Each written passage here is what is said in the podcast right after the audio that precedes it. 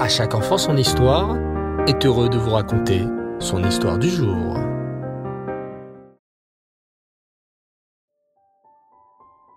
Bonsoir les enfants. Erev Tov. Vous allez bien? Baou Hashem. Ce soir, c'est la rubrique autour de notre histoire juive. Et j'aimerais vous raconter l'incroyable histoire de l'affaire Finali. L'affaire Finali est une affaire dont tous les journaux de France ont parlé durant les années 1950. C'est une affaire terrible qui va nous retracer l'histoire de deux petits enfants juifs cachés durant la Shoah. Notre histoire commence avec un papa, Franz, et une maman, Annie. Franz et Annie Finali étaient mariés et heureux. Franz le papa était né en Autriche. Comme il avait vu que de plus en plus de juifs avaient des problèmes en Autriche, il décida de se réfugier avec sa femme en France, plus précisément à La Tronche, une petite ville juste à côté de la ville de Grenoble, une ville dont vous avez peut-être déjà entendu parler. Franz et Annie Finali se sentaient en sécurité en France. En France, disaient monsieur et madame Finali, nous serons tranquilles, nous serons heureux, personne ne viendra nous faire du mal parce que nous sommes juifs. Car oui les enfants, Franz et Annie Finali étaient juifs. Et hélas, ils ne se doutaient pas que de sombres nuages s'annonçaient pour les juifs. Au début pourtant, tout allait bien. Franz et Annie eurent deux enfants, deux petits garçons qu'ils adoraient. Leur premier garçon, ils appelèrent Robert Michael. Cet adorable bébé naquit le 15 avril 1942. Il fut très vite suivi par un petit frère, Gérard Finali, né un beau jour ensoleillé, le 3 juillet 1942. Les petits garçons, Robert et Gérard, étaient heureux. Ils vivaient entourés de l'amour de leur papa et de leur maman. Leur papa Franz travaillait beaucoup, il était médecin. Leur maman Annie restait à la maison pour s'occuper d'eux.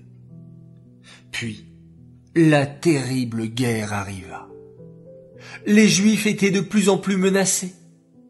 En France, les lois devinrent de plus en plus dures. Les Juifs n'avaient plus le droit de travailler. Les Juifs n'avaient plus le droit d'aller au parc, au théâtre ou au cinéma. Quand ils sortaient dans la rue, devaient coudre une étoile jaune sur leur manteau, pour que tout le monde sache qu'ils étaient juifs. Bientôt le papa, Monsieur Finali, n'eut plus le droit de travailler. Il était docteur, et en tant que juif, on lui interdisait de soigner ses patients. Mais il ne se laissa pas faire. Un soir, il rentra à la maison et tandis que ses deux petits garçons étaient au lit, il dit à sa femme. Annie, je sens que des jours sombres se préparent. Nous ne sommes plus en sécurité, même en France. Tous les jours, ils sortent des nouvelles lois. Maintenant, je n'ai même plus le droit d'être docteur, juste parce que je suis juif. Qu'allons-nous faire alors? demanda Annie d'un ton inquiet je continuerai à soigner mes patients. Répondit Franz d'un ton décidé. J'irai en cachette pour les soigner, et c'est tout. Quel courage, quelle gentillesse. Franz et Annie Finali étaient des modèles de gentillesse et d'Avat Israël. Malgré les mesures antisémites, Franz Finali continua de se rendre au chevet de ses patients en cachette. Mais l'étau devait bientôt se resserrer. Vous voulez connaître la suite, les enfants?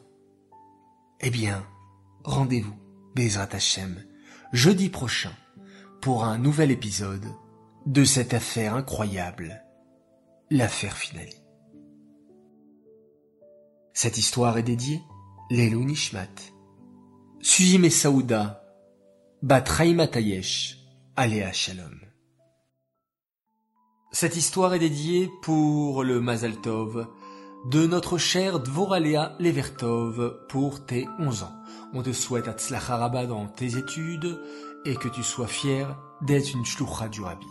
Message de la part de tes parents, de Mouchki, Dovid et Mendele, Rivkele, Esther Kehari, Dovber Sorele Moshi et Menucha Rachel. Très chers enfants, il me reste plus qu'à vous dire et vous souhaiter Laila Tov, une bonne nuit, faites de très beaux rêves, et on se quitte en faisant un magnifique Shema Israël.